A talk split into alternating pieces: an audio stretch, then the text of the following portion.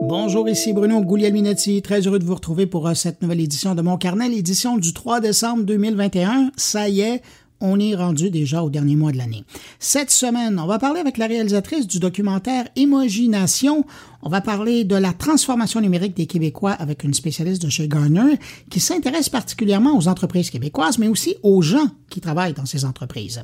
Et puis, on va parler avec l'organisateur de la 12e édition de l'élection du mot numérique francophone, 2021. Du côté de mes collaborateurs, Alexandre Sheldon a rencontré un des auteurs d'un rapport déposé lors de la COP 26 concernant l'intelligence artificielle et le climat. Luc Dupont nous parle de Métavers, ce nouvel Eldorado de la publicité et du marketing. Stéphane Ricoul a été au théâtre et puis l'œuvre qu'il a été voir semble lui avoir inspiré un commentaire concernant le transhumanisme. Et puis Jean-François Poulain nous propose une rencontre avec le patron de Libro, une boîte de Québec qui vient en aide aux restaurateurs qui passent au service en ligne. Alors voilà pour les sujets de cette édition. Sinon, bien évidemment, comme à l'habitude, hein, salutations toutes particulières à cinq auditeurs de mon carnet. Cette semaine, salutations à Jordi Dion-Roussel, Jacques Robert, Rida Moussaoui, Yoni Benseoun et Carly Abou Samra. À vous cinq, merci pour votre écoute et puis merci à vous que je n'ai pas nommé, mais qui m'accueillez en ce moment entre vos deux oreilles. C'est très apprécié. À tous, je vous souhaite une bonne écoute. Cette semaine, on apprenait que tout près de 3 milliards de personnes sur la Terre n'avaient pas encore utilisé Internet. On parle souvent des milliards qui l'utilisent, de ceux qui utilisent les réseaux sociaux, mais c'est quand même important de se rappeler euh, qu'il y a quand même pas mal de monde sur cette petite planète bleue qui n'ont pas encore touché euh, à l'Internet et encore plus qui n'ont pas un accès aussi facile à Internet que vous et moi. Ce rappel, il vient de l'Organisation des Nations Unies et plus particulièrement de l'Agence de l'ONU qui se spécialise dans l'univers des télécommunications. Je parle de l'Union internationale des télécommunications. Bien qu'on nous confirme que la pandémie a permis d'augmenter l'utilisation de l'Internet à travers le monde, on parle de 10% d'augmentation, on parle maintenant de 4,9 milliards d'utilisateurs. Mais il reste pas moins que plus d'un tiers de la population mondiale n'est toujours pas branché à Internet. Selon l'UIT, 96% euh, des gens qui n'ont jamais utilisé Internet vivent dans des pays en développement. Et toujours selon eux, et comme on peut se l'imaginer, on est maintenant en présence d'un large fossé en matière de connectivité. On parle maintenant d'exclus du numérique. Sinon, pour ce qui est des deux tiers qui sont branchés, bien, on dit que la fracture numérique entre les hommes et les femmes se réduit mondialement avec un écart estimé à 5% entre les deux. Et puis, on ne parle presque plus de fracture numérique entre les zones urbaines et rurales, alors que les citadins sont branchés à 89% et que les gens des zones rurales le sont à 85 cette semaine, j'ai eu une petite pensée pour mon invité de la semaine dernière, le patron d'Intel Canada, Denis Gaudreau, en lisant les prédictions de la ferme conseil IDC, qui prédit que l'informatique classique ou traditionnelle, je mets les deux entre guillemets, sera remplacée par l'informatique quantique d'ici dix ans. Et je pensais à lui parce que justement, ça faisait partie des sujets qu'on a abordés avec lui. D'après le cabinet conseil, la prochaine décennie devrait voir euh, l'avènement de l'informatique quantique à grande échelle. Un secteur dans lequel les gros joueurs comme Intel, IBM et Google, pour ne nommer que ceux-là, investissent beaucoup. Et là, je parle même pas des joueurs chinois qui sont largement appuyés par le gouvernement du pays pour prendre de l'avance dans le secteur. IDC prédit une augmentation importante des investissements dans l'informatique quantique qui passerait, et là écoutez bien les chiffres, de 412 millions de dollars en 2020 à 8,6 milliards de dollars en 2027. Imaginez la croissance. Mais bon, parallèlement, je tiens quand même à vous rassurer, hein, ça va prendre plus de 10 ans avant qu'on puisse accueillir un appareil quantique personnel à la maison. Alors, pas besoin de réserver votre salon pour l'installation d'un gros ordinateur quantique. Dans le futur, ça va d'abord servir au gouvernement, aux services bancaires, aux centres de recherche et à la défense. Et après, peut-être que dans 15 ou 20 ans, on pourra penser espérer en avoir un ou des versions plus accessibles pour les consommateurs.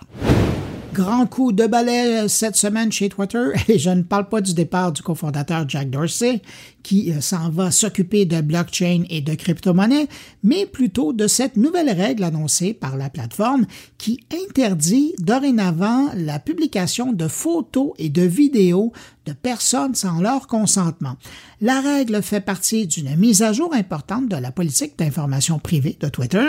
Chez Twitter, on dit vouloir mettre un frein à l'utilisation abusive des médias, pensez aux photos et à la vidéo, pour harceler, intimider ou révéler l'identité de particuliers. Autre initiative à souligner, Twitch qui lance un programme pour détecter les harceleurs qui carburent à l'intelligence artificielle. Là, attention, je parle du programme qui carbure à l'intelligence artificielle, pas aux harceleurs. La plateforme veut identifier plus facilement et rapidement les harceleurs qui sont bannis et qui reviennent sur Twitch avec un nouveau compte. Une nouvelle initiative qui s'inscrit dans la lutte contre les attaques homophobes et racistes dont sont victimes plusieurs diffuseurs sur la plateforme depuis un moment. Chez Twitch, on se limite à dire que le nouvel outil baptisé Suspicious User Detection va détecter certains signaux émis par les personnes bannies qui tentent de revenir sur la plateforme. Je vous rappelle au passage que Twitch appartient au géant Amazon et qu'elle reçoit plus de 30 millions de visiteurs par jour. Et je termine avec cette info qui m'a été envoyée par les gens de YouTube. Vous savez que c'est la période des bilans sur Internet et que YouTube n'y échappe pas non plus. Alors, selon YouTube, voici la vidéo qui a eu le plus de succès en 2021 au Canada Mr. Beast, I spent 50 hours buried alive. Et oui, une vidéo qui permet de suivre les 50 heures d'un homme enterré dans un cercueil de verre. Qu'est-ce qu'on doit en comprendre? Je vous pose la question à vous de me répondre. Côté musique, cette année, ben, les Canadiens ont été chauvins. Hein? The Weeknd et Justin Bieber sont les deux artistes dont les vidéos ont été les plus regardées. The Weeknd avec sa vidéo Save Your Tears en première position et Peaches de Justin Bieber en seconde place. Chez les Québécois, c'est euh, Charlotte Gardin, Jonathan Roy et Lazara qui ont eu l'attention des internautes. Et côté créateur, YouTuber, YouTube invite à surveiller dans les mois à venir Fred le fromager, Pascal Robert et Bao Magic. Alors vous voilà informés. Quand j'ai entendu parler d'un documentaire sur les émojis, je me demandais bien ce qu'on pourrait y apprendre. Eh bien, savez-vous quoi? Dans le documentaire Émogination, on apprend plein de choses. Et puis en bonus, on en ressort avec des questionnements fort pertinents sur leur utilité et aussi le jeu de coulisses qui entoure ce monde d'images. Disponible depuis un moment sur Tout TV gratuitement et puis maintenant sur arte.fr, je me suis dit qu'il était temps de jaser emoji avec la réalisatrice du documentaire, Stéphanie Cabre, qu'on rejoint à l'instant. Bonjour Stéphanie Cabre. Bonjour Bruno. D'où vient l'idée de faire un, un, film, un documentaire, une série sur les emojis? En 2019, je me suis rendu compte que donc en 2019, ça allait être les 20 ans des émojis. Euh, donc, euh, si tu reviens 20 ans en arrière, c'était en 1999, et je me suis rendu compte qu'ils avaient été créés au Japon en 1999, donc à la fin des années 90, et euh, ils n'avaient pas du tout le même design, la même esthétique que ceux qu'on utilise aujourd'hui.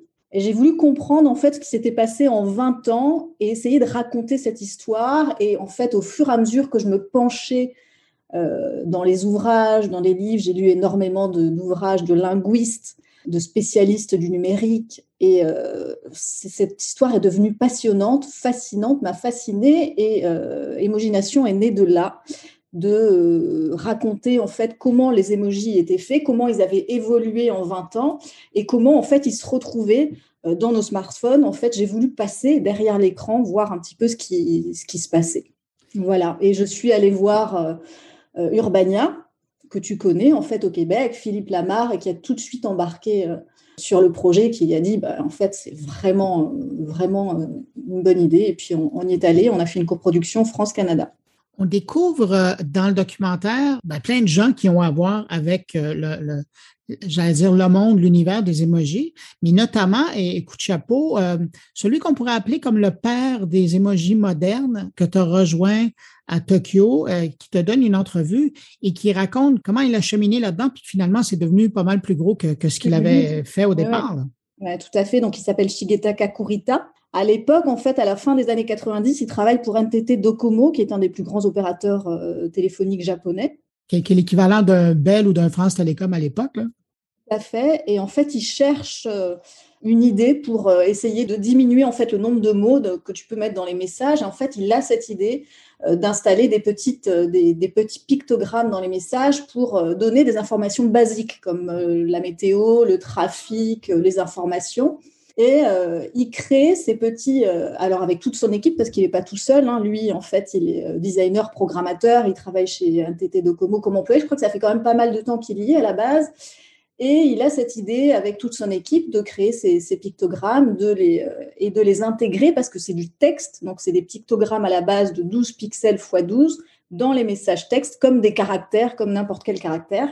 Et ça marche, en fait, les Japonais en, en s'en foutent et la popularité euh, devient de plus en plus grandissante à tel point que ça va tomber dans l'œil en fait des compagnies euh, du numérique en fait à la même époque qui commencent à exister même à grossir. Je parle de, je parle de Google je parle d'Apple.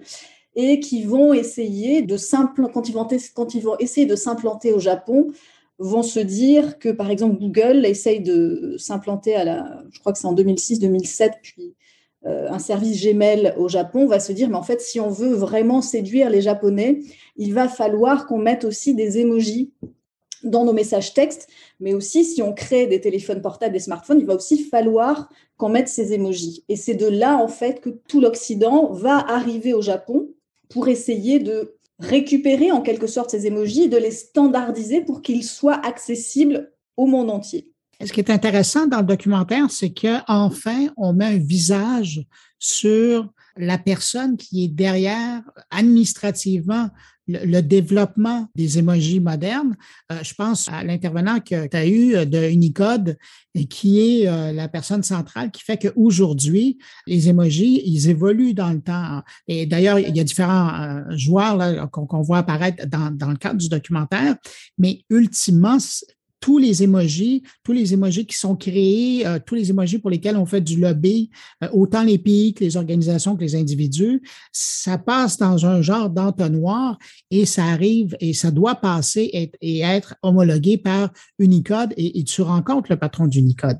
Alors, tout à fait, parce qu'il faut savoir que Unicode, le, le, consortium Unicode, donc là, la personne dont tu parles, c'est Marc Davis, qui est le président actuel, mais le cofondateur du consortium Unicode. Ça a été créé, le consortium Unicode, à la fin des années 80, en 91, officiellement créé. C'est un organisme euh, sans but lucratif qui a pour but d'encoder en fait tous les systèmes de texte informatique pour que tous nos devices reçoivent exactement les mêmes textes, qu'on n'ait pas des problèmes de bugs, c'est le point d'interrogation, le petit carré, etc.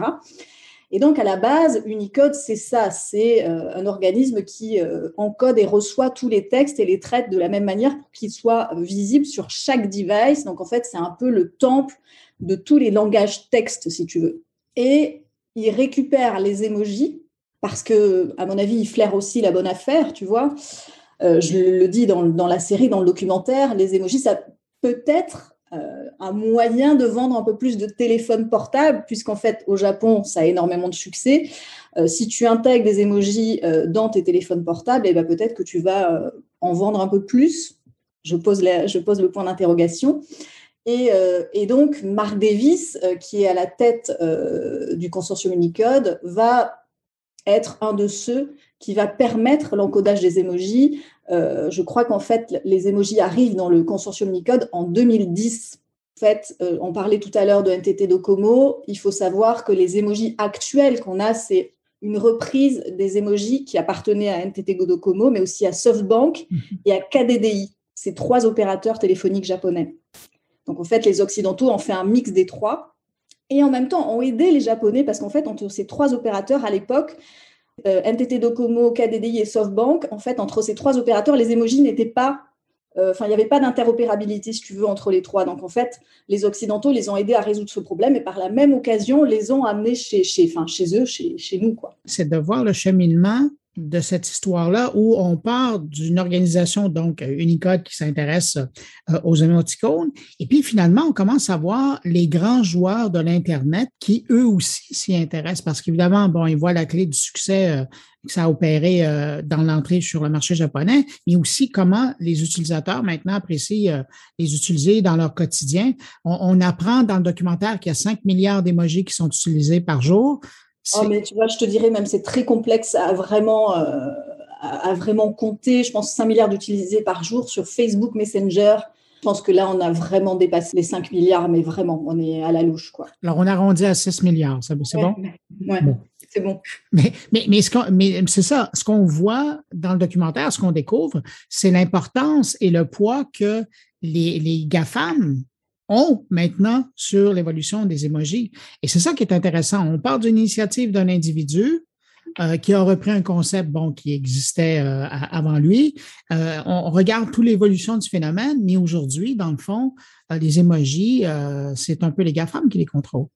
Oui, c'est un peu les GAFAM qui les contrôlent, mais sous couvert de processus démocratiques. C'est ce que j'ai voulu montrer aussi, c'est parce qu'à la base, donc quand je te parle de la récupération des émojis par les grandes entreprises en fait technologiques du numérique en fait de la Silicon Valley du Japon vers l'Occident, au départ, les émojis euh, qui sont proposés, c'est un mix de ces émojis japonais plus des agrégats de Mark Davis, les personnes qui travaillent avec lui. Ensuite, ils vont se rendre compte qu'il faudrait quand même proposer euh, euh, la soumission des émojis en fait à tout citoyen du monde, à n'importe qui. Par exemple, toi ou moi, si on a envie, on peut proposer une idée d'émoji, mais au final, le final cut euh, appartient aux grandes entreprises qui font partie de ce consortium Unicode. Et, même à certains gouvernements qui sont présents autour de la table. Tout à fait, des institutions qui payent aussi leur membership chaque année. Donc, dans ces, dans ces, dans ces membres, en fait, de consortium compte, tu le disais, Google, Apple, Facebook, Netflix, Microsoft, euh, mais également SAP. Euh, dans les institutions, on a le gouvernement d'Oman et son ministère des Affaires religieuses. Tu as en membre institutionnel, tu as le gouvernement indien. Puis après, en fait, si on veut participer un petit peu à tout ce qui se passe chez l'Unicode Consortium, on peut prendre sa carte de membre à l'année. Moi, je l'avais prise. Euh, tu payes 75 dollars par an et tu peux accéder à toutes des infolettres. Tu peux même, si tu es accepté, tu peux participer à des réunions de ce fameux Unicode Consortium. Mais donc, on le disait, en fait, tout le monde peut proposer un emoji, mais au final, ce sont les membres les plus puissants, ce qu'on appelle les full members euh, de ce consortium, qui vont décider si tel emoji va être validé ou pas. Euh, il y a une dizaine de membres, ils ont payé chacun 21 000 dollars pour siéger et pour avoir un droit de vote. Voilà. Alors oui, tu me diras, depuis que euh, les emojis ont intégré Unicode et puis depuis qu'ils sont sur les iPhones, les, téléphones Google, etc., euh, il y a eu quand même un effort de diversité, d'inclusion. Euh, les émojis sont plus tous jaunes comme on pouvait avoir au début. Euh, il y a eu différentes couleurs de peau qui sont entrées dans la banque des émojis, comme ça c'était en 2015. Dans, moi, j'ai voulu être inclusive en fait dans ma série, donc je suis allée voir la jeune fille qui est à l'origine de l'émoji voile, l'émoji hijab, qui existe depuis 2017. Elle, a fait partie, euh, elle a fait la une du Time, qui s'appelle Rayouf Aloumedi. C'est fou, en fait, son histoire est folle. En 2015, elle décide de proposer un emoji voile parce qu'elle voit qu'elle n'est pas représentée, en fait, dans euh, le clavier des emojis. Et son histoire euh, va aller plus loin que ce qu'elle ne pouvait l'espérer, puisque son emoji, son idée d'emoji, c'est pas elle qui a fait le design, elle est juste à l'origine de l'idée, a été acceptée par le consortium Unicode. Alors évidemment, euh, derrière, en fait, euh, sur Internet, énormément de controverses contre l'emoji voile, etc. Mais il n'empêche que cet emoji existe. Le consortium, donc Mark Davis, qui est le président du consortium, va te dire qu'il n'est pas euh, susceptible de d'être complètement manipulé par des lobbyistes ou des lobbying, n'empêche qu'on peut se dire que parfois, je me souviens qu'à une époque, Taco Bell avait lancé une pétition pour que l'emoji taco existe, et en fait, bah, ils sont arrivés quand même à, à leur fin, puisque l'emoji tacos existe sur le clavier des emojis. Il y a probablement beaucoup d'amateurs de tacos euh, chez Nicode. Hein. Ça doit aider, ça. Ok, ben oui, j'imagine. Mais tu as par exemple des échecs comme euh, l'emoji drapeau breton. Je sais qu'il y a la région Bretagne a créé un, organisme en fait qui s'appelle euh, Braise quelque chose, enfin je ne sais plus, pour créer un emoji braise. Ils ont fait une pétition sur Twitter, ils ont fait vraiment bouger les choses et l'emoji n'a pas vu le jour. Je sais que vous, au Québec, euh, il y a eu un, dépôt d'une motion à l'Assemblée nationale, je crois que c'était fin mai, par Pascal Bérubé, en fait, le, chef parlementaire de, du, PQ, en fait, euh, à l'Assemblée nationale. Je ne sais pas où en est cette démarche, mais en fait, posséder un emoji, avoir son emoji, ça cristallise pas mal de quêtes identitaires et, euh, et d'envie, en fait, tout simplement parce que c'est incontournable aujourd'hui dans nos communications digitales, en fait. Oui, puis ça, il y a plusieurs euh, exemples qui sont mentionnés, dont on voit d'ailleurs, il y a des intervenants dans le documentaire qui en parlent de l'importance de l'emoji dans la représentation de soi-même ou, de l'État où on est. Et c'est pas pour rien qu'il y a des gouvernements qui s'y intéressent. Stéphanie, en terminant, j'étais curieux à la suite euh, de ce documentaire-là. Est-ce que, parce que c'est des mois de travail à rencontrer des gens, documentaire, documentaire en pleine pandémie, excuse-moi, je te coupe, mais oui, effectivement, c'est des mois de travail, ouais. Oui, puis ben, peu de déplacements, mais on sent tout le travail de recherche et d'arriver à contacter les gens parce que justement, c'est euh, signé dans le temps comme documentaire parce que on voit que ce sont des entrevues qui ont été faites en vidéoconférence. Et j'avoue que j'ai souri en regardant ça, en disant quand même, hein, on va savoir que ça a été fait euh, autour de 2020-2021 comme documentaire. Mais c'est ça que je me demandais, après autant de temps passé à parler avec des intervenants et à réfléchir, parce qu'il y a beaucoup de réflexions et il y a beaucoup de pistes qui sont soulevées, certaines euh, solutionnées, d'autres euh, euh, sont laissées à, notre imagination. Mais Stéphanie, ton utilisation des emojis, est-ce qu'il a changé depuis? écoute, j'en utilise toujours pas mal, mais euh, comme je le dis dans la série, j'ai tendance à utiliser de plus en plus le deux points parenthèse et j'utilise le double deux points parenthèse parce que si tu utilises parfois le deux points parenthèse, on te met un smiley euh, d'office, par exemple sur Facebook ou sur d'autres plateformes. Donc tu es obligé de rajouter une parenthèse pour ne pas euh, être obligé par les plateformes d'avoir un smiley. Donc J'aime beaucoup le deux points double parenthèse, mais j'utilise quand même quelques émojis, mais un peu moins peut-être.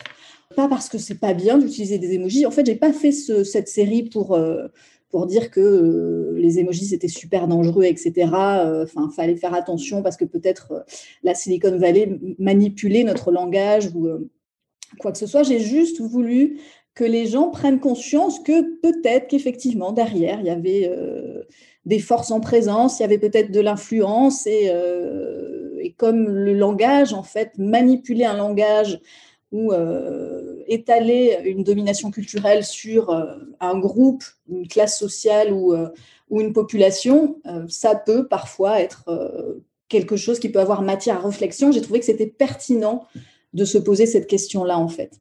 Oui, particulièrement aussi l'extrait euh, du roman 1984 qui est servi. J'en dis pas plus parce que je veux que les gens euh, le, découvrent en regardant le documentaire. Mais sinon, merci infiniment d'avoir fait ce. on, appelle ça faire œuvre utile parce que je me demandais bien ce que j'allais retrouver dans le documentaire, mais j'ai appris des choses. Il y a énormément de réflexions à avoir autour de ça et, son rôle justement dans, dans, notre société, dans un contexte où on sent que les GAFAM euh, prennent dans certains cas trop de place et en savent déjà trop de nous. Euh, ça, aide à poursuivre la réflexion là-dessus. Je mentionne qu'on peut voir Imagination sur euh, Tout TV présentement, mais ça depuis un moment. Et puis maintenant, et c'est gratuit. et c'est gratuit. Et ça arrive sur arte.fr ben, maintenant. Merci beaucoup, Bruno.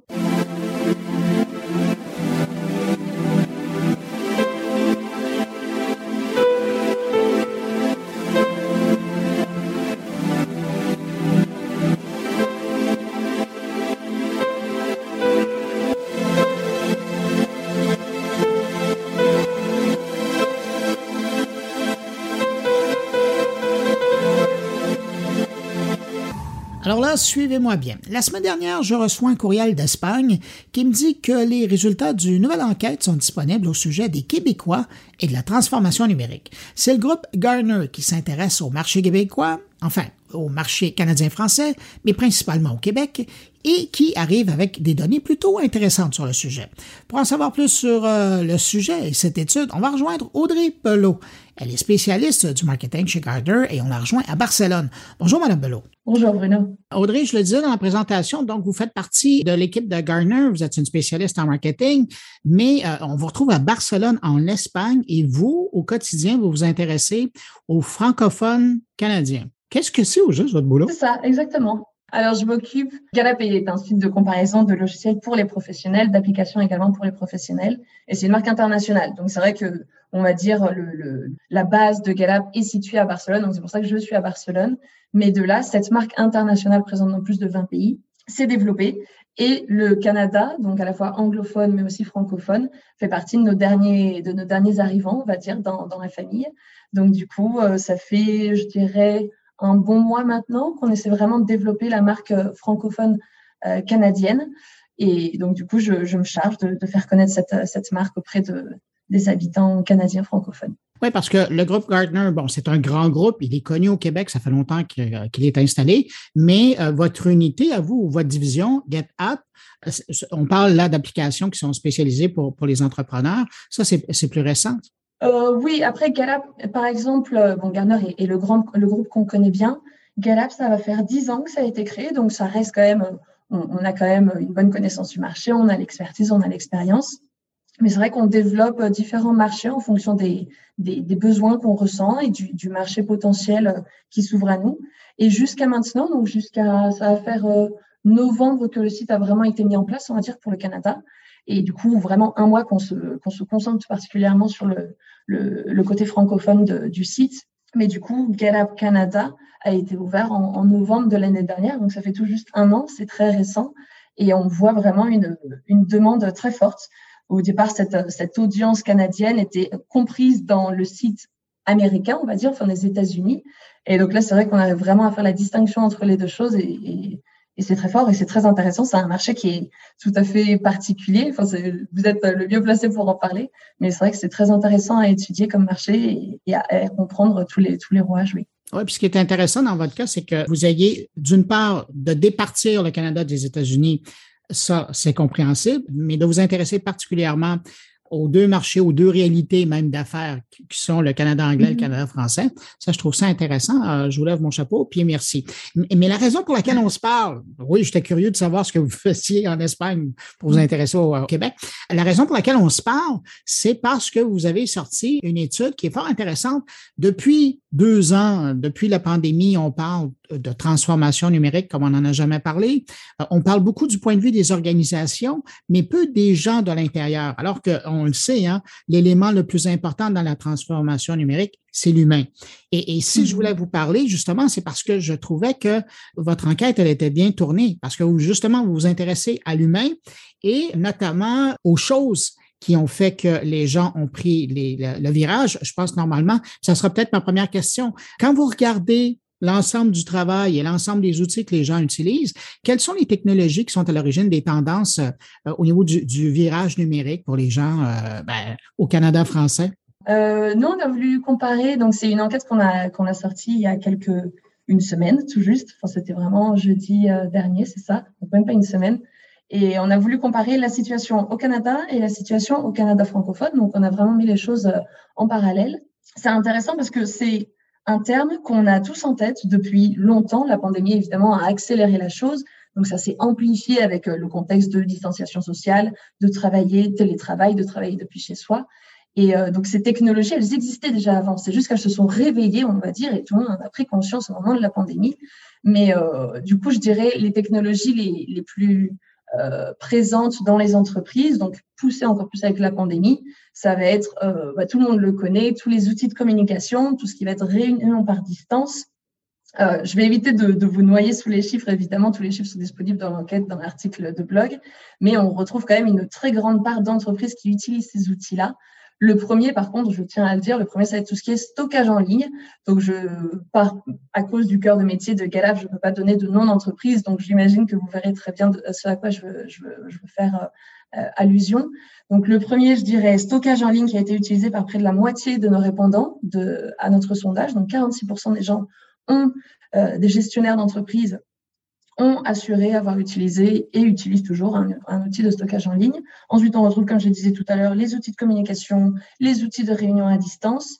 Et de là, euh, la comptabilité vient, je dirais, euh, dans, dans, dans ce, ce, top de, des outils et une spécificité qu'on a retrouvée pour les répondants en ciblant spécifiquement sur les répondants du Québec, euh, ça allait être les, les portails, enfin tout ce qui est portail, pardon, les portos, les, oui, non, les portails, petite erreur de français ici, euh, tout ce qui va être portail, ressources humaines et employés. Donc là, c'est à hauteur de 38% des, des, répondants qui ont, qui ont en effet euh, assuré avoir utilisé un portail RH depuis la pandémie, en tout cas, parce que notre, notre étude se portait aussi sur l'impact de la pandémie dans la transformation euh, numérique des entreprises. Donc au final, si je résume, tous ces outils-là que je viens de vous citer, ça correspond au final à euh, numériser des processus vitaux pour l'entreprise, parce qu'au final, c'est bien euh, cette communication entre les employés, entre les collaborateurs, entre les gestionnaires et, et le reste de l'équipe. Donc, ce sont des technologies qui sont arrivées pour remplacer ce qu'on ne pouvait plus faire présentiellement, on va dire. Et surtout, ça va être des technologies qui sont là pour rester, parce que quand on demandait, là, ça va être un chiffre spécifique aux répondants de, la province de Québec, du Québec, pardon, 51% euh, de, des gestionnaires qui avaient mis en place cette nouvelle technologie pendant la pandémie n'allaient pas abandonner ces outils-là. Donc, c'est-à-dire que la moitié d'entre eux sont persuadés que ces outils sont bénéfiques pour l'entreprise et pour, pour les, processus vitaux, on va dire, de l'entreprise. C'est à peu près similaire au niveau, du, au niveau national. On avait 49% euh, de répondants qui disaient en effet euh, s'accrocher à ces nouveaux outils parce qu'ils leur semblaient tout à fait, tout à fait essentiels, on va dire. Dans votre étude, vous touchez euh, les, euh, sur quelques points les jeunes employés et euh, mm-hmm. ça ressort, mais de façon très claire, là, notamment les jeunes employés qui veulent des lieux de travail numérisés. Ça, c'est comme c'est presque obligatoire. Oui, ah oui, oui, c'est ça paraît assez logique, ça paraît couler de source, on va dire, parce qu'en effet, bah, moi-même, je me situe pas dans la tranche des très jeunes, on va dire, on, on a voulu diviser ça entre quatre tranches d'âge. On a les 18-22 ans dans notre enquête, on a les 23-35 ans, on a les 36-55 ans et après on a les 55 ans et plus évidemment. Et euh, comme, comme la logique pourrait le faire penser, on remarque que les 18-22 ans, donc les plus jeunes de notre enquête, euh, veulent absolument euh, avoir cette, cette numérisation dans les lieux de travail. Pour eux, les processus numériques qui ont été mis en place dans l'entreprise, euh, à 37%, sont très facilement compréhensibles. Et c'est là où ça va devenir intéressant, c'est que plus on va avancer dans les tranches d'âge, et plus cette euh, proportion va diminuer. Donc, on était à 37% pour les 18-22 ans. Ensuite, on passe à 34% pour la tranche suivante des 23-35 ans et 25% euh, du coup pour les 36-55 ans, ce qui montre bien que pour eux, euh, c'est naturel au final parce qu'ils ont grandi avec et commencent leur, leur expérience professionnelle avec ces outils qui, pour eux, est la, chose, euh, sûrement la, une des choses les plus faciles pour eux pour s'adapter pour un monde qui est nouveau. Mais après, c'est vrai que l'inverse, donc ça c'est un côté de la pièce, on va dire, et de l'autre côté, on voulait aussi voir quelle était la proportion selon la tranche d'âge, à quel point il trouvait naturel le fait d'avoir un, un, lieu de travail numérique. Je m'explique, parce que pour l'instant, c'est pas très clair. Euh, on a trouvé que 49% des 18-22 ans euh, trouvaient que leur lieu de travail était peu axé sur le numérique. Donc, c'est-à-dire qu'ils aimeraient avoir plus de processus numériques dans leur entreprise. Euh, ensuite, on s'est axé, on a essayé de voir les choses un peu d'une différente manière suivant la tranche d'âge. On a vu que un peu moins de la moitié, 45% et 48% des euh, 23 jusqu'à 55 ans, donc là j'englobe deux tranches d'âge, le, trouver leur lieu de travail quelque peu numérique. Donc on, on descend d'un cran, on va dire. Et dernière étape, donc les 65 ans et les 55 ans et plus, euh, à 50%, trouvaient que le lieu de travail était extrêmement numérique. Donc vraiment dans cette, euh, cette euh, ouf, le, recul un peu, on va dire, suivant les tranches d'âge. Et on a trouvé ça très intéressant de voir euh, euh, que les chiffres confirmaient ce qu'on pouvait penser au final. Malheureusement, c'est une réalité. Les plus jeunes sont plus trouvent les, les, les lieux de travail numériques plus faciles à naviguer, en effet. Dans le fond, vous êtes en train de mettre des chiffres sur une fracture numérique euh, de la main-d'œuvre. Exactement, oui. Et le but des entreprises, c'est justement notre enquête venait pour les aider à euh, s'adapter à cette fracture numérique qui est mise en place et de trouver des solutions ensemble parce que ça peut être très compliqué de vouloir intégrer une personne un peu plus senior quand au final on a un, un junior, un débutant qui rentre dans l'entreprise et qui, qui manie tout ça très rapidement. Donc le but c'est vraiment de donner des ressources aux entreprises, aux PME et euh, pour les aider justement à faire cette, cette transition numérique, cette adoption numérique.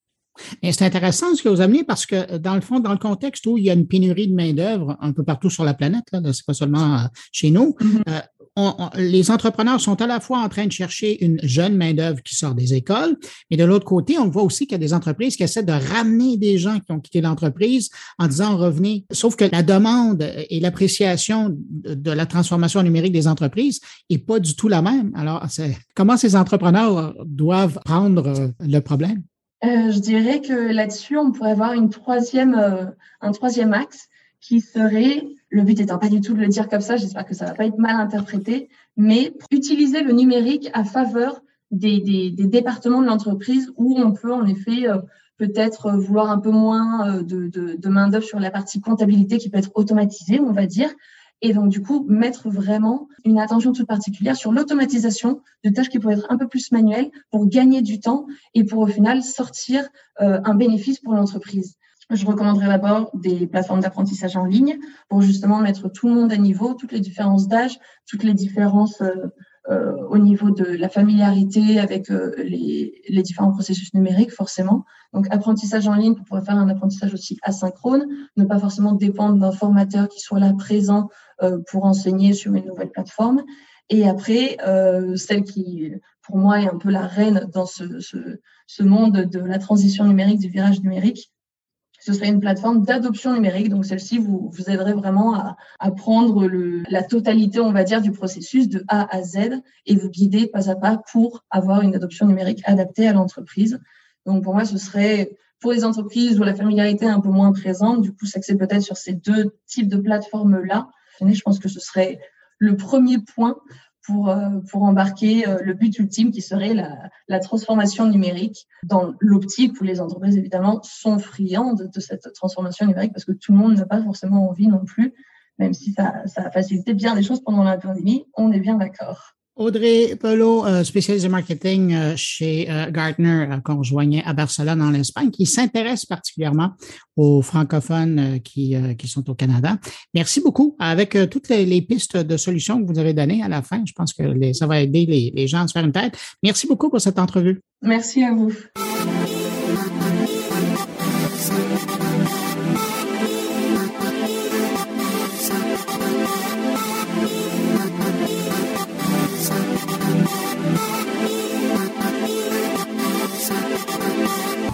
Est-ce que ça vous dit quelque chose, l'élection du mot numérique?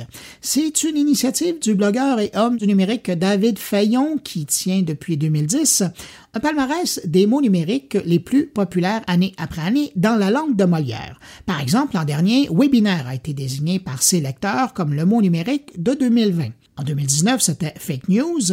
En 2018, c'était crypto-monnaie. En 2017, c'était intelligence artificielle. Blockchain était en 2016 jusqu'à community manager ou gestionnaire de communauté en 2010. Alors, cette année encore, l'organisateur de l'élection du mot numérique lance l'invitation pour trouver le mot numérique de l'année 2021. David Fayon, bonjour. Bonjour Bruno. David, euh, dans votre cas, on peut dire que quoi, vous êtes tombé dans la potion magique du numérique quand vous étiez tout jeune, puis vous avez décidé de d'œuvrer dans le domaine?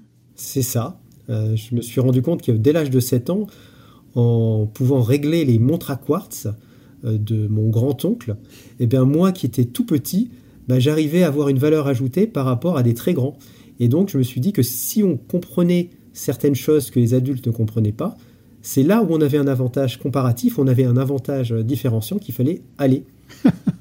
C'est intéressant. Moi, je faisais ça avec les systèmes de son, les petits ordinateurs que j'arrivais à brancher alors que les plus vieux dans la pièce ne comprenaient pas. Eh, écoutez, David, si on se parle aujourd'hui, c'est parce que euh, vous faites quelque chose d'assez fantastique. C'est la douzième édition cette année. Puis je voulais absolument en parler aux auditeurs parce que je le vois passer année après année et puis euh, je trouve ça toujours, vous me faites sourire puis à quelque part, vous faites vraiment œuvre utile. Hein. Vous marquez dans le temps des mots qui font, euh, qui se retrouvent dans notre quotidien, des mots évidemment euh, qui sont du numérique. Et là, donc, je parle de la douzième édition de l'élection du mot numérique. Avant de parler de cette édition-ci, ça vient d'où cette idée de, faire un appel à tous comme ça pour trouver le mot qui marque l'année dans le monde du numérique? Alors, en fait, j'ai toujours été fasciné par le dictionnaire euh, qui est quelque chose de vivant avec des mots qui arrivent dans le dictionnaire, qui font leur entrée, aussi bien non propres que non communs, plutôt dans les noms communs que dans, les noms propres d'ailleurs, euh, et des mots qui disparaissent parce que c'est plus le cas. Alors euh, chaque année, il y a des mots qui entrent dans le Petit Larousse ou dans le, Petit Robert pour les éditions françaises, et il y a de plus en plus de mots qui ont un rapport avec la technologie. Donc ça, c'est le premier point de départ. Le deuxième point, c'est qu'il y a beaucoup de mots qui, dans les nouvelles technologies, sont anglo-saxons et qui ensuite sont adaptés, et qui sont adaptés en langue française avec des traductions euh, qui arrivent souvent avec du décalage.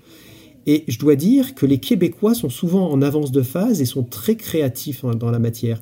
Nous, on a eu du mal à traduire le mot mail, email, euh, mail qui est un anglicisme, et les Québécois ont fait preuve de créativité avec le mot courriel. En France, on a utilisé mail pour messagerie électronique. Un autre exemple, c'était pour les browsers, pour les navigateurs Internet. Avant que navigateur euh, apparaisse et, détrône browser, euh, les Québécois ont aussi fait preuve de, créativité avec le mot butineur. Et donc, c'est comment faire état de cette évolution sémantique et des mots qui sont utilisés au quotidien euh, dans la sphère du numérique, qui est euh, la sphère qui euh, conditionne la société d'aujourd'hui et prépare celle de demain. Donc c'est quelque chose d'assez fantastique parce que à partir du moment où on a quelque chose, quelque chose de nouveau, il faut poser un diagnostic. comme là, par exemple, sur la Covid, il a fallu baptiser la Covid, savoir si c'était le ou là, avant de même de, parler des, traitements qu'on pouvait apporter. Et donc, pour le numérique, c'est pareil, sauf que c'est porteur plus de, de sens, de valeur ajoutée même si il peut avoir des usages positifs du numérique pour accroître le champ des possibles, et des usages qui peuvent être plus répréhensibles. On le voit par exemple avec euh, les attaques de cybersécurité, avec euh, le numérique en, outil de contrôle social des populations. Donc c'est intéressant euh, de, de, pouvoir être observateur, acteur de cette société qui se transforme avec un vocabulaire associé. Alors, vous, depuis 2010, vous faites appel à vos lecteurs, les, lecteurs de, votre blog, pour euh, leur demander leur avis, à savoir, vous, vous, faites, vous dressez une liste de mots que vous voyez être utilisés euh, pendant l'année, puis par la suite, c'est le jugement de vos lecteurs qui fait que vous allez sélectionner le mot de l'année. Je ne me trompe pas, c'est bien comme ça que vous fonctionnez? C'est à peu près ça, c'est-à-dire que je vais recenser tout au long de l'année avec mes lectures de blog, euh, de, news sur Twitter et un peu, un peu partout, euh, quels sont les mots qui, qui, sont assez révélateurs? Après, je fais une présélection avec 7 à 9 mots euh, qui font partie de cette liste. Et puis, je laisse aussi la case Joker, parce qu'on peut aussi me proposer des mots qui ne sont pas dans la liste. Et après, j'essaye d'envoyer l'information comme quoi l'édition du mot numérique est ouverte, en général fin octobre, ce qui laisse jusqu'au 31 décembre pour voter avec un, vote multicanal euh, par Twitter, sur le site, sur euh, une plateforme de vote, etc.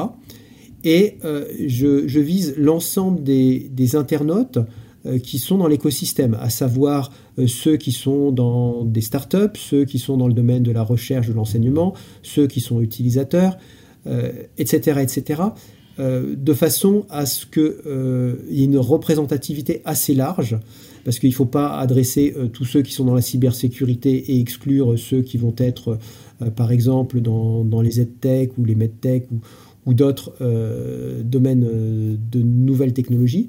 Et, donc, comme ça, ça permet d'assurer la représentativité. Et après, je compte aussi sur le bouche à oreille pour que chacun puisse relayer l'information pour qu'il y ait le plus de votants possible et essayer que l'élection soit la plus représentative possible. Et c'est pour ça qu'on se parle aujourd'hui, parce que mon idée, évidemment, c'était de faire connaître cette démarche que vous faites, puis peut-être de, vous le disiez vous-même, hein, comme les Québécois, on, a notre façon de, de, de, défendre ou de promouvoir la langue française, alors euh, d'aller ajouter au vote euh, le point de vue des Québécois, je trouvais ça intéressant. Mais si on regarde donc à votre sélection cette année, vous avez extrait du quotidien numérique des gens neuf mots neuf expressions. Ben, évidemment, on ne va pas passer à travers toute la liste, mais si vous en aviez en quatre ou cinq que vous trouvez particulièrement intéressants, euh, je regardais, vous avez, il y avait des mots là, que j'avais jamais vus, puis pourtant, ça illustre quelque chose qu'on connaît. Je pense à euh, des plateformisations. J'avais jamais entendu ça.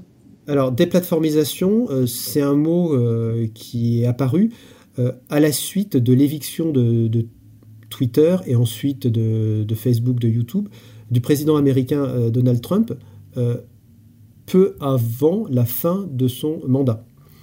Et euh, après, j'ai raffiné le concept avec une déplatformisation active ou passive. Elle est soit subie, si elle n'est pas de son fait, et donc on est éjecté d'une plateforme de type Twitter ou Facebook, ou soit elle est non pas subie, mais elle est choisie. Par exemple, euh, si on est sur WhatsApp et qu'on décide du jour au lendemain, parce que les conditions générales d'utilisation du service évoluent dans un sens qui n'est pas favorable à l'internaute, on peut décider d'avoir ce que j'appelle une migration numérique et euh, de supprimer son compte WhatsApp ou de le mettre en sommeil et euh, d'aller sur un autre outil équivalent de, messagerie de type Signal ou Telegram. Et donc ça c'est assez intéressant parce que c'est aussi un mouvement de, panurge où les, moutons suivent les moutons, sauf que là on va aller vers la plateforme où notre audience, où nos contacts, où nos amis sont si je vous demandais de me parler d'un autre mot, sobriété ou, expression, sobriété numérique, qu'est-ce qui vous a intéressé là-dedans? Alors, sobriété numérique, c'est un terme qui a été lancé par euh, Frédéric Borjage, qui a été euh, euh, pionnier en matière de Green IT, de technologie verte, puisque en fait, la pollution induite par le numérique est supérieure à la pollution en rejet de CO2 par les transports aériens depuis euh, bientôt une dizaine d'années. Et euh, en plus, euh, c'est aussi ce qu'écrit Guillaume Pitron sur l'enfer numérique ou la guerre des, métaux précieux, c'est qu'avec les terres rares et les ressources qui ne sont pas renouvelables, eh bien, la construction des smartphones, des, des ordinateurs génère une, pollution numérique.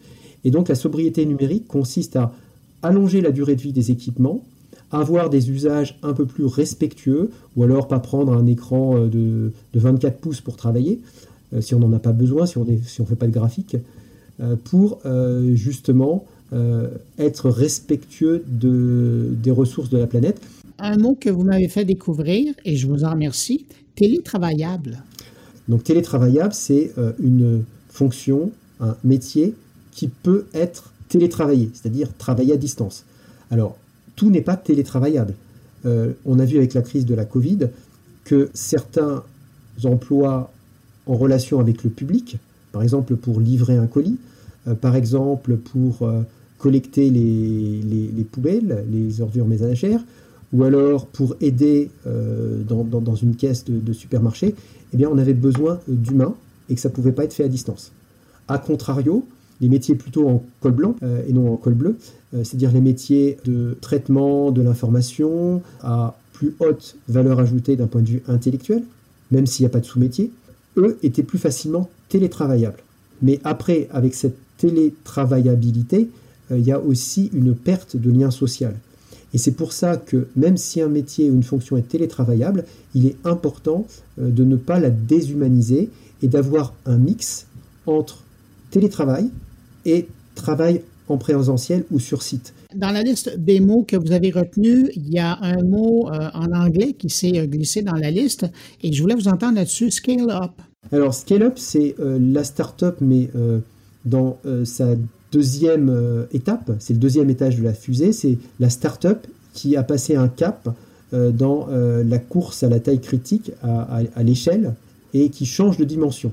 On a des classifications en France sur les startups avec les levées de fonds, des séries A, des séries B, etc., euh, qui permettent de dire euh, la taille, la surface financière qui est, euh, représentée par, par la startup, qui est une, jeune entreprise innovante, parfois disruptive, qui va perturber ou, apporter quelque chose à un marché traditionnel, quel que soit le, secteur.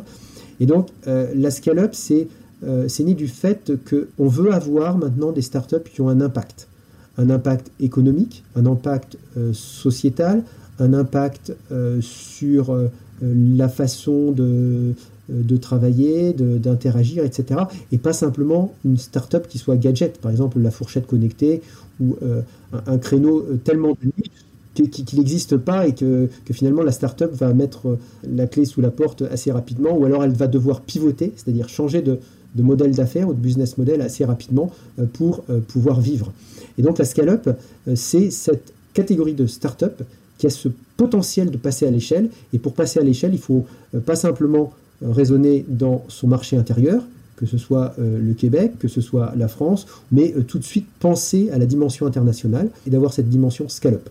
Alors là, on a parlé euh, de quatre mots. Vous en avez évoqué un cinquième avec un métavers. Il y en a neuf en tout.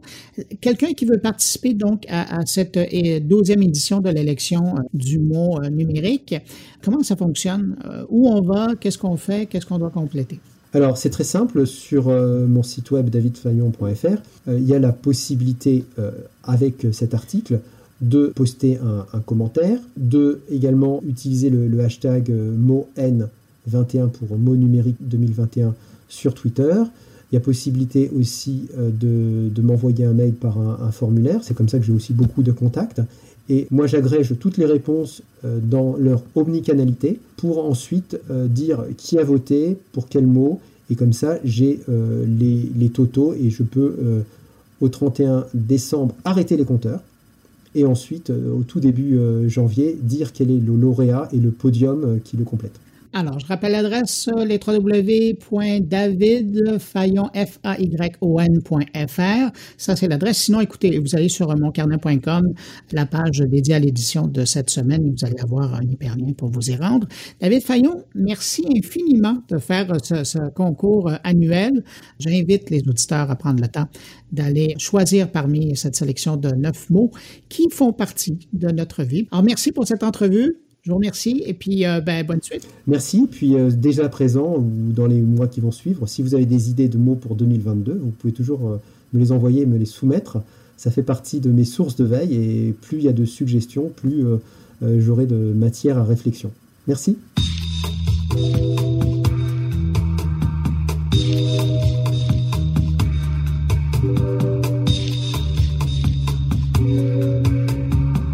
Parler cette fois d'environnement, de climat et d'intelligence artificielle.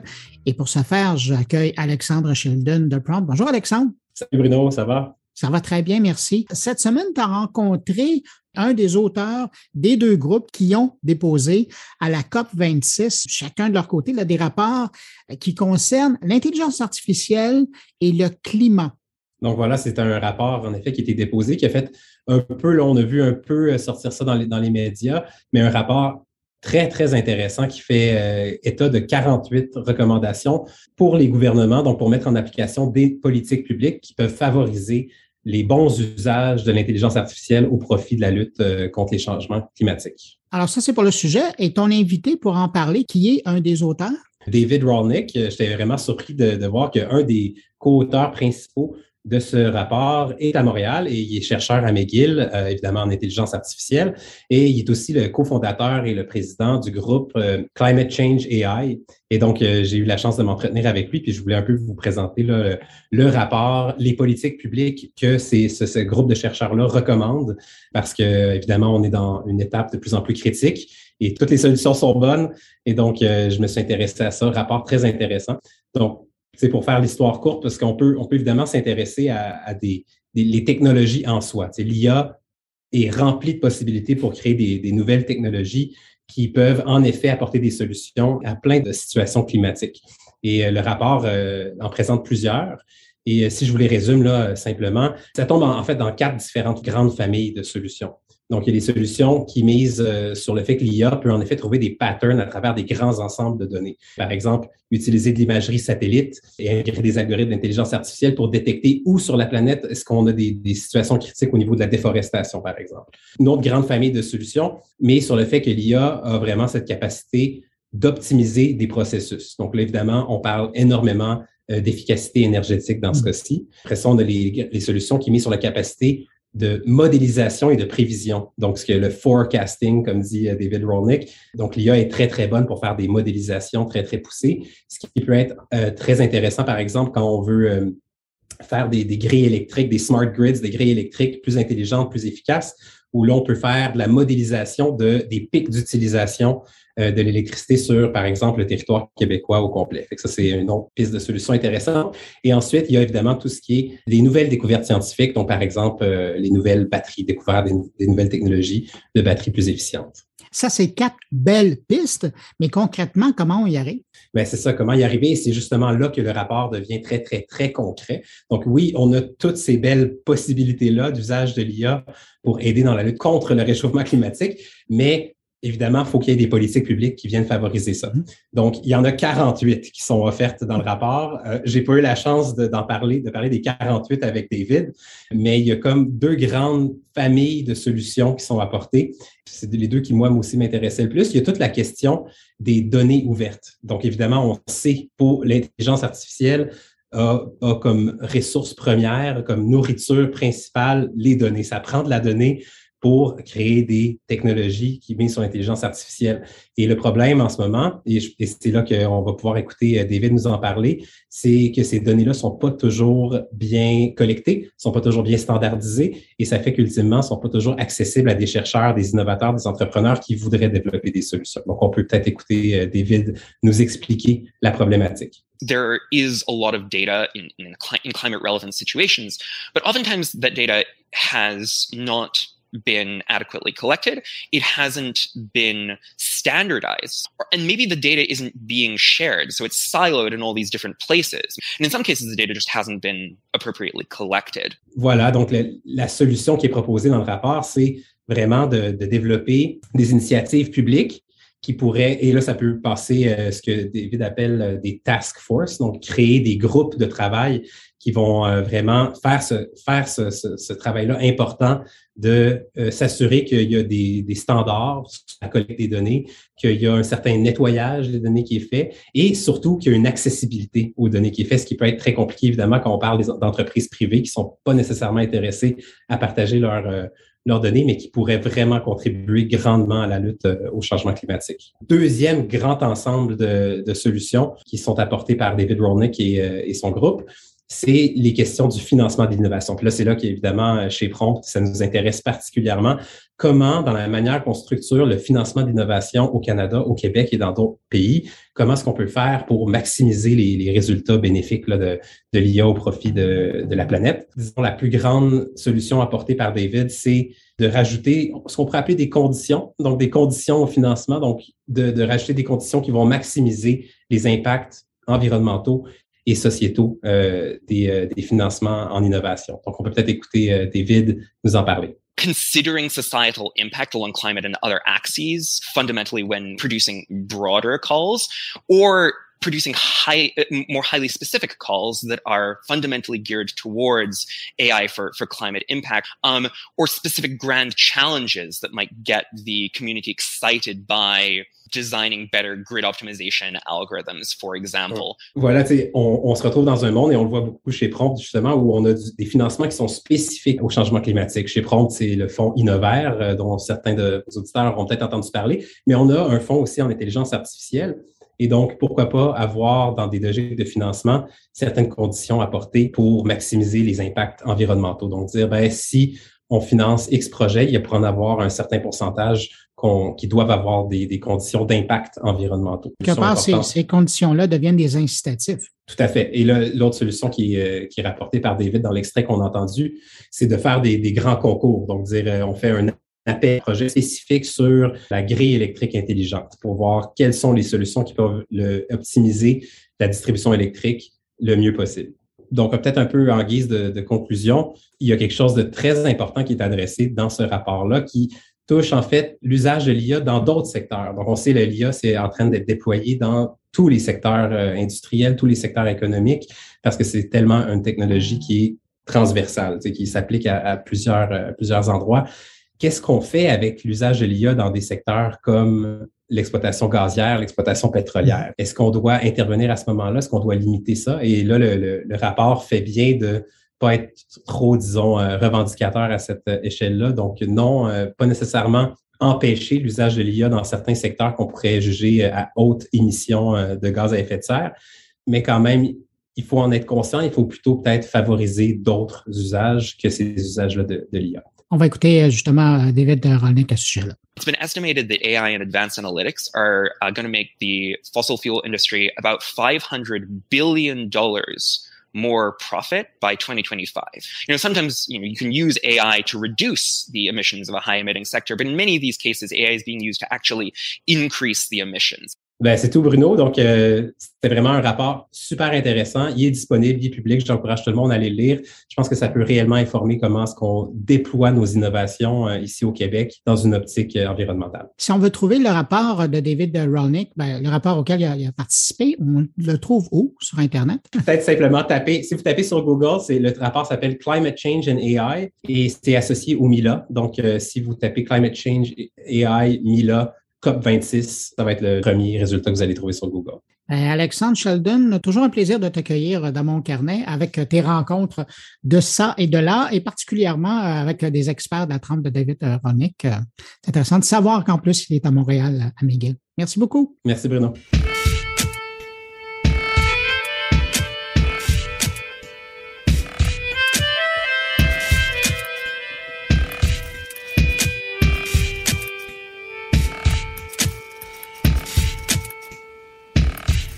Ben tiens, c'est un des mots en lice pour l'élection euh, du mot numérique de M. Fayon qui a inspiré la chronique de Luc Dupont cette semaine.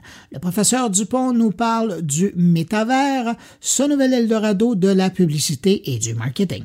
On a beaucoup parlé euh, ces derniers jours du changement de nom de Facebook. Je parle bien sûr de l'entreprise et non pas de la plateforme euh, de médias sociaux. Les hypothèses étaient nombreuses. Tantôt, on estimait qu'on cherchait à détourner l'attention, détourner l'attention de la lanceuse d'alerte des études publiées dans le Wall Street Journal liées aux effets potentiels de la plateforme Instagram sur l'image des jeunes filles. D'autres ont dit non, l'objectif est certainement beaucoup plus louable. On veut réduire la confusion, la confusion des marques euh, Facebook, Instagram, Oculus, WhatsApp, qui font partie euh, de la même entreprise, qui jusqu'à maintenant, lorsqu'on référait à l'ensemble de tout ça sur le plan commercial, on parlait de Facebook, l'empire Facebook. Enfin, d'autres ont dit non, non, ce qu'on veut, c'est se positionner comme le leader du métaverse. Ce qui m'a beaucoup étonné dans toutes ces analyses-là, c'est que je pense qu'on a, euh, on est passé à côté de quelque chose d'absolument fondamental dans le cas de Facebook, quand on y pense le moindrement, euh, et d'Instagram euh, par ailleurs,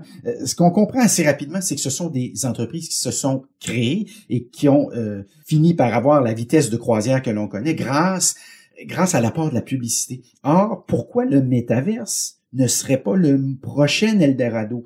De l'univers publicitaire, de la même façon que lorsque la radio est arrivée, très rapidement, on a compris qu'on pouvait faire aussi et vendre de la publicité avec tout ça. Même chose pour la télévision, même chose pour Internet. Je suis tout juste assez vieux pour me souvenir en 1995 qu'on nous promettait un Internet sans publicité. Or, vous aurez tous compris, tous réalisé qu'on est bien loin euh, de tout ça. Mais pourquoi donc le rêve de Facebook, ce ne serait pas d'additionner ou d'ajouter une nouvelle plateforme sur laquelle éventuellement on pourrait vendre la publicité et vendre aussi euh, des produits euh, et des services. Roblox, qui est le compétiteur numéro un de Facebook dans l'univers du métaverse, qui est, à mon avis, beaucoup plus avancé, euh, je le prétendrai, que Facebook compte déjà des, des, des, sites d'entreprises. Chipotle la restauration rapide aux États-Unis, Verizon, la téléphonie, Vans, les vêtements de, skateboarding. Ce sont trois sites sur le métaverse euh, qui, d'abord et avant tout, amusent euh, la clientèle. Dans le cas de Vans, vous pouvez pratiquer votre skateboarding, euh, quelque chose qui peut sembler assez trivial, mais qui a jusqu'à maintenant intéressé plus de 48 millions de visiteurs à l'échelle planétaire, ce qui n'est pas ce qui n'est pas rien. Et Roblox nous dirait gentiment quand on demande à Roblox qu'est-ce que c'est le métaverse, ben on nous répond euh, gentiment, euh, ce sont des jeux euh, vidéo qui simulent la vie. C'est ce sont les avatars, les interactions, les événements, les spectacles, la réalité augmentée, la réalité virtuelle. J'insiste sur la réalité augmentée parce qu'on oublie souvent que ça fait aussi partie euh, du, euh, du métaverse. Alors Roblox dit voici un environnement parfait, extraordinaire pour vendre éventuellement éventuellement de la publicité. Lorsque Facebook euh, a fait son annonce du métaverse, Nike, mine de rien, a été parmi les premières entreprises à se manifester en disant Oh, ça, on pense que c'est le prochain Eldorado. Et euh, Nike a lancé Nike Land, qui est essentiellement un site sur lequel vous pouvez pratiquer sur le plan sportif euh, un certain nombre de, gestes sportifs. Vous pouvez participer à des compétitions également. Alors, qui sait, un jour peut-être, vous pourrez acheter vos souliers Nike sur le euh, sur le métaverse. Euh, vous n'êtes toujours pas convaincu du métaverse sur le plan publicitaire? Ben, laissez-moi simplement en terminant cette capsule vous rappeler qu'il y a quelques jours déjà, Gucci, oui oui, Gucci, la grande firme, a vendu son premier sac virtuel sur le métaverse. Un sac qu'elle a vendu 4115 dollars. Euh, pour ceux qui ne seraient pas au courant du, du sac en question, il existe également physiquement.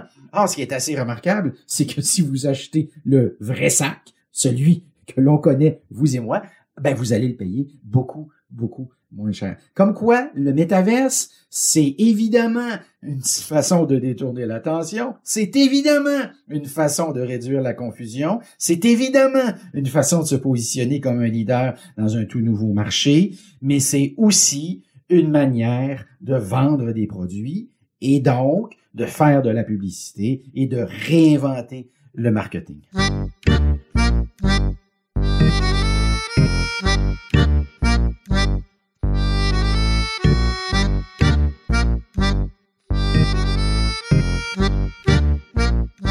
autour de Stéphane Ricoul qui a été au théâtre récemment et il semble bien que l'œuvre du créateur théâtral ait inspiré quelques réflexions à mon collègue concernant le transhumanisme. On l'écoute.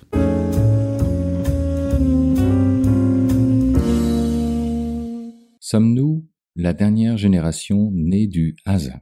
Sommes-nous la dernière génération à accompagner jusqu'à la mort?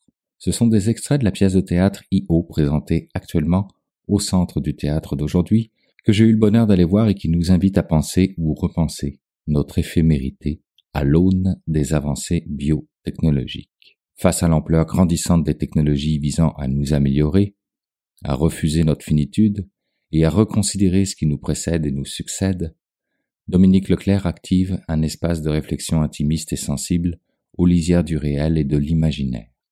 Ce sont les mots qui décrivent cette pièce de théâtre sur le site web de Posthumain une compagnie qui s'intéresse depuis longtemps aux impacts du développement des technologies appliquées à l'individu, mais aussi à la société. Bien loin de la science-fiction, bien proche de notre réalité, comme en témoignent les nombreux extraits vidéo d'entrevues diffusées lors de la pièce de théâtre auprès de personnes au nom de PhD imprononçables, dont les messages, particulièrement bien articulés, laissent à croire que quelque chose d'inéluctable est en train de se produire insidieusement sous nos yeux fermés.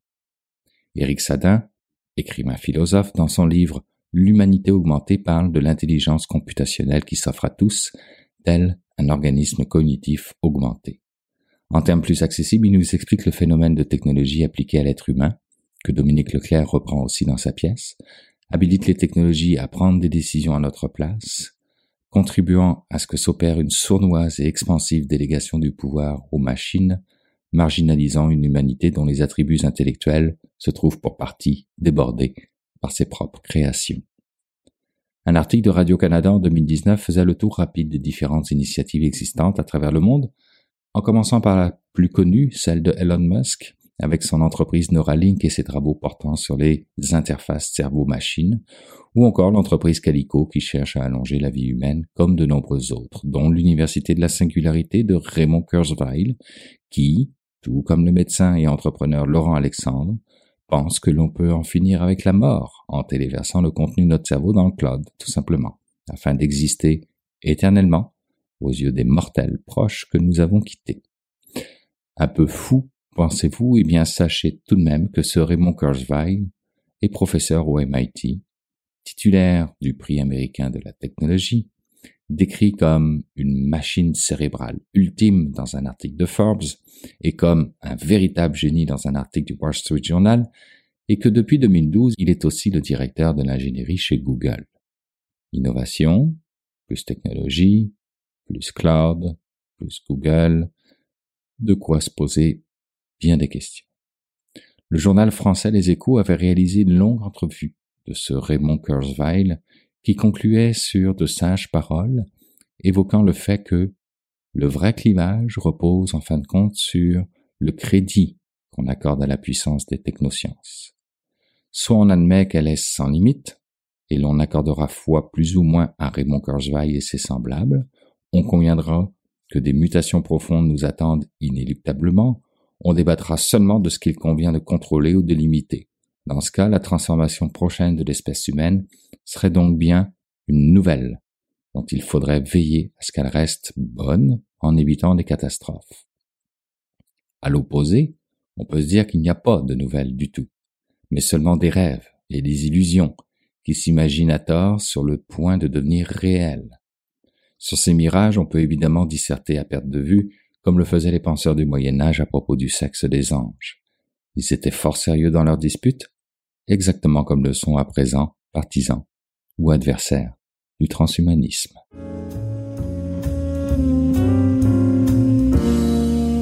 C'est maintenant le temps de rejoindre mon ami Jean-François Poulain pour parler UX. Salut Jean-François. Bonjour Bruno. Jean-François, cette semaine, tu nous parles de UX dans le monde de la restauration, mais du UX sans UX. Ben, ben, oui, c'est ça qui m'a intrigué. J'ai euh, parlé avec Jim Durand, qui est euh, euh CTO euh, chez Libro à Québec, qui font un logiciel de réservation dans le monde de, la restauration. Puis on sait que la restauration, là, en, période de pandémie, ça a subi, hein, ça l'a subi de plein fouet. Et donc, ils ont dû s'ajuster, s'est réajuster tout ça. Puis j'en ai profité pour lui en parler parce que ça m'intriguait de savoir un peu comment il procédait. Et puis j'étais surpris, j'ai été surpris d'apprendre quand il m'a dit qu'il n'y avait pas de UX à l'interne, mais qu'ils avaient un, beau processus en place. Puis c'est ça qui me décrit dans l'entrevue un peu de comment ils sont à l'écoute de leurs utilisateurs euh, et de très très près parce que là dans la pandémie c'est devenu vraiment critique de s'ajuster euh, à la semaine puis comment ils gèrent le, fameux backlog, la liste des choses dans le passé qu'une entreprise doit tenir compte. Dans le monde de l'informatique, le backlog c'est le grand mot magique pour dire c'est quelque chose qu'on va faire un jour dans le futur. Puis des fois le backlog il s'étend sur deux ans dans le passé. Donc c'est c'est un gros piège les backlogs, mais ils le gèrent de façon super intéressante chez Libro. Puis l'entrevue euh, c'est de ça qu'on parle donc dans l'entrevue. Alors, Jean-François, merci beaucoup pour euh, cette rencontre avec euh, Monsieur Libro lui-même. Et puis, euh, on l'écoute à l'instant, puis on se retrouve la semaine prochaine. Salut. Salut, merci Bruno. Dans fond, Libro, on existe depuis, on va dire V1 2015, début 2015. on est un outil de gestion cloud qui aide les restaurateurs à mieux gérer leur achalandage. Donc, on propose un éventail d'outils qui permettent, entre autres, aux restaurateurs de prendre des réservations en ligne, optimiser leur plan de salle, entrer en contact avec les visiteurs avant, pendant, après l'expérience en restaurant, accepter le prépaiement, accepter la commande en ligne, toutes sortes d'outils pour aider le restaurateur à optimiser ses opérations. Et, notre, notre, conversation a débuté la semaine passée parce que je t'ai demandé, as-tu un UX à l'interne? Tu m'as dit non. Puis je me suis dit, OK, ben là, euh, comment vous faites? Comment une entreprise qui n'a pas de UX à l'interne se débrouille pour être à l'écoute. Puis tu m'as dit, non, on est vraiment très à l'écoute de nos utilisateurs. Puis ça a été vraiment une blague quand on s'en est parlé, quand on s'est chatté sur LinkedIn. Comment vous vous en, comment pas vous en sortez? On peut s'en sortir très bien. Vous n'êtes pas la première entreprise à pas avoir de UX à l'interne. Mais comment on reste proche de nos utilisateurs, justement, quand il n'y a pas nécessairement quelqu'un assigné à ça dans, l'entreprise? Oui, c'est ça. Quand tu m'approchais avec ça, j'étais un peu gêné. J'étais comme, bon, il va te sourire de nous autres. Qu'est-ce qui se passe avec ça? non, fait non, effectivement, je t'ai répondu, ben écoute, on n'a pas de UX. On peut-tu se parler avant? Puis, en effet, on n'a pas, on n'a pas de personne attitrée au UX à l'interne, mais je dirais qu'on a une façon de travailler. On est une très petite équipe avec une très, je dirais, très courte euh, feedback loop une chaîne de rétroaction, c'est comme ça que c'est dit en français, euh, qui nous permet d'être à l'écoute de la clientèle puis de rapidement intégrer ce qu'on entend, autant du côté quand c'est les quand c'est l'équipe des ventes qui discute avec les clients avant qu'ils onboard la plateforme, ou l'équipe de soutien mhm. technique qui, qui est au day-to-day en gestion de problèmes avec la clientèle. Euh, le feedback remonte assez rapidement, puis on est capable de faire des changements incrémentiels, puis de façonner le produit, si on veut, au day-to-day en fonction du feedback client qui, arrive assez rapidement. Mais c'est intéressant. Mais qu'est-ce que vous avez mis en place donc pour être à l'écoute de vos clients? Il y, a, un chat sur le, sur le logiciel où il y a le numéro de téléphone en gros puis qu'ils peuvent vous appeler directement? Comment ils vous dérangent? Surtout que la restauration, c'est pas nécessairement l'horaire d'un programmeur de. Euh, tu sais, si tu fais du 9 à 5, le, restaurant, lui, il ferme à minuit. Donc, comment vous vous êtes organisé pour être vraiment collé sur l'écoute de vos clients? Effectivement, ben à la première question, toutes ces réponses. On a un, oui, on a un chat live qui permet, dans le fond, aux utilisateurs de chatter avec nous en cas de problème, mais aussi quand ils ont des questions puis des besoins de configuration. Il y a aussi un numéro de téléphone. Ils peuvent nous contacter par courriel aussi. Puis on a du staff qui, est là pour, dans le fond, supporter nos clients lors des heures d'opération. Où est-ce qu'il y a, où est-ce qu'opération il y a. Donc, euh, c'est comme ça qu'on reste proche d'eux. Puis ensuite, à l'interne, ben nous, on a des procédés puis des façons de faire qui font en sorte que les demandes qu'elles soient très importantes ou que ce soit juste des idées, sont toujours loguées quelque part, puis on a, on a une façon de les faire monter puis de les faire descendre en priorité, tout dépendant du nombre de personnes qui demandent, tout dépendant du niveau euh, du niveau de cri du niveau, à quel point la demande est critique, du niveau de criticité. La criticité, oui. je, pense que oui. mais... mais donc, c'est ça. Ça, c'est intéressant aussi parce que c'est, ça peut être une plaie pour les entreprises aussi d'avoir une liste qui est trop longue, qui est, qui est immensément longue, parfois même avec des points dedans qui vont dater de plusieurs années. À, à ce moment-là, de la façon dont vous, comment vous fonctionnez justement pour, pour la gérer, cette liste-là? Donc, on a, une, on a effectivement une très longue liste Euh, puis, puis comme je dis, comme je dis, les items, bon, euh, les items qui sont sur cette très longue liste, il y en a qui vont être attaqués plus rapidement. Donc, si on a un bug critique, par exemple, c'est vraiment un problème. Mais ça, c'est quelque chose qui va monter en haut de la liste. Mais tu sais, si, euh, si, si par exemple on a quelqu'un aussi technique qui est au rest, qui est, au restaurant, qui est au téléphone avec le restaurateur, puis qui, qui entend quelque chose qui lui semble intéressant, ben tu sais, ça va être noté, puis en fonction de notre, notre bandwidth, notre capacité à intégrer et à faire ces modifications-là. Puis aussi, si c'est quelque chose de vraiment intéressant puis qu'on voit que ça s'applique à toute notre clientèle, ça peut monter ou ça peut descendre en priorité. Puis je dirais que bon, ce qui se retrouve au bas de la liste, c'est un peu comme si c'était inexistant. Mais des fois, si on peut avoir des surprises. Une, une entrée, une suggestion peut avoir été faite il y a, c'est déjà arrivé, il quatre ans. Puis, à un certain point, quelqu'un rentre la arrive pour entrer la demande, puis voit dans sa recherche que ça existe déjà, puis que ça a été demandé. Puis tout d'un coup, ça peut remonter. Ça peut être un papier. Ça, peut vraiment dépendre des circonstances. C'est l'année l'année dernière avec la COVID a été, a été particulière. Donc, il y a des demandes qui étaient pas si importantes avant la COVID, qui sont devenues très importantes pendant la COVID. Donc, il y a beaucoup de choses qui bougent. Ça, c'est intéressant. Donc, ça veut dire que vous étiez extrêmement à l'écoute, mais surtout pendant la COVID, c'est devenu critique. Le, le modèle d'affaires de la restauration, euh, dans bien des cas, a changé beaucoup. Donc, ça vous a, ça vous a obligé d'être encore plus à l'écoute de vos clients. C'est ce que vous avez fait. Donc, vous avez pu remonter les choses qui étaient loin dans la liste, puis les, les faire. Ça, ça, a plu? Est-ce que ça, ça, a eu une bonne réception au, auprès de vos clients, ça? Ben, je dirais que on a, oui, on, est, on a été très réactifs, surtout au début de la crise. On remonte à début, ben, fin mars, début avril 2020. Euh, on avait beaucoup de demandes. Ça, c'est justement des, des, demandes qui étaient dans le backlog depuis longtemps, qui étaient euh, de pouvoir annuler beaucoup de réservations en batch, pouvoir envoyer un message à tous mes clients pourquoi j'annule une réservation. C'est, c'est des trucs qu'on avait déjà entendu parler qui pourraient être bien. par exemple, euh, qui venaient de, de, la part de restaurateurs qui... On a eu des cas, par exemple, un restaurant qui ferme en cause d'une panne d'électricité ou un restaurant qui passe au feu, c'est rare, mais ça arrive. Euh, fait que dans ces cas-là, on avait eu ces demandes-là, ça avait été noté, mais ça ne semblait pas être quelque chose comme c'est pas un besoin opérationnel qu'on voit tous les jours, c'est des du cas par cas, fait qu'on aidait les clients là-dedans. Mais là arrive le début de la pandémie, puis ben tout d'un coup pouvoir fermer euh, disons une semaine ou un mois, ou tout dépend de, je veux dire, les restaurateurs avançaient en fonction des annonces gouvernementales. Fait que pouvoir fermer un mois, deux mois, puis envoyer un message à tout le monde, puis c'est devenu très important. Donc ça, on est, on a, ça, a monté assez vite en haut de la liste. Donc, il y a beaucoup de petites choses comme ça sur lesquelles on était très réactifs. Puis le fait d'avoir une très, disons, courte chaîne de réactivité, comme on l'appelait tantôt, euh, ça a fait en sorte qu'on était capable de fournir des solutions très rapidement pour nos clients. Et là, avec l'évolution, justement, on est post-pandémie, on est en mode hybride un peu. Où est-ce que vous vous en allez justement? Est-ce qu'il y a des choses qui évoluent dans votre marché qui font que vous allez ailleurs, vous allez ailleurs, vous pivotez un petit peu finalement là, sur ce qui sur ce qui est en train de se développer?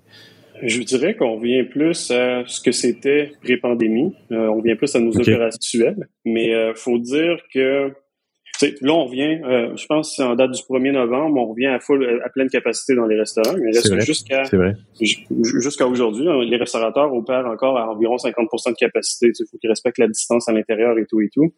Euh, donc, je dirais qu'on se redirige tranquillement vers un retour à une certaine normalité.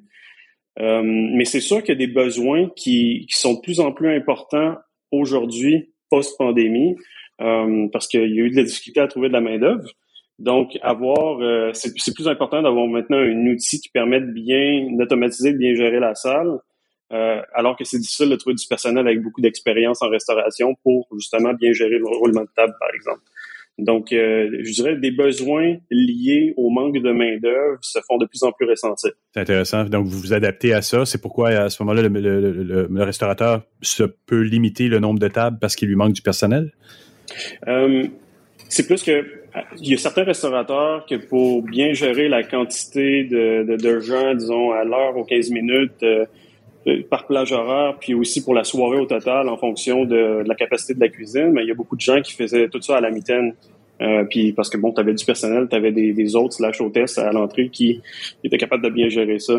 Maintenant, hmm. si s'il y a une, une, certaine rareté dans ce type de personnel-là, ben il faut plus de technologie pour, ces restaurateurs-là, il faut plus de technologie pour automatiser ces processus-là, ben, pour, codifier ce que cette personne-là faisait à la mitaine. Puis tu me disais aussi que vous êtes vous êtes partenaire de, de, grands joueurs, parce que je me disais, quand on s'est parlé la première fois, je pensais que vous étiez un, compétiteur d'un Lightspeed ou autre, qui sont des énormes entreprises dans le marché mm-hmm. canadien, même mondial, mondial ou nord-américain du moins.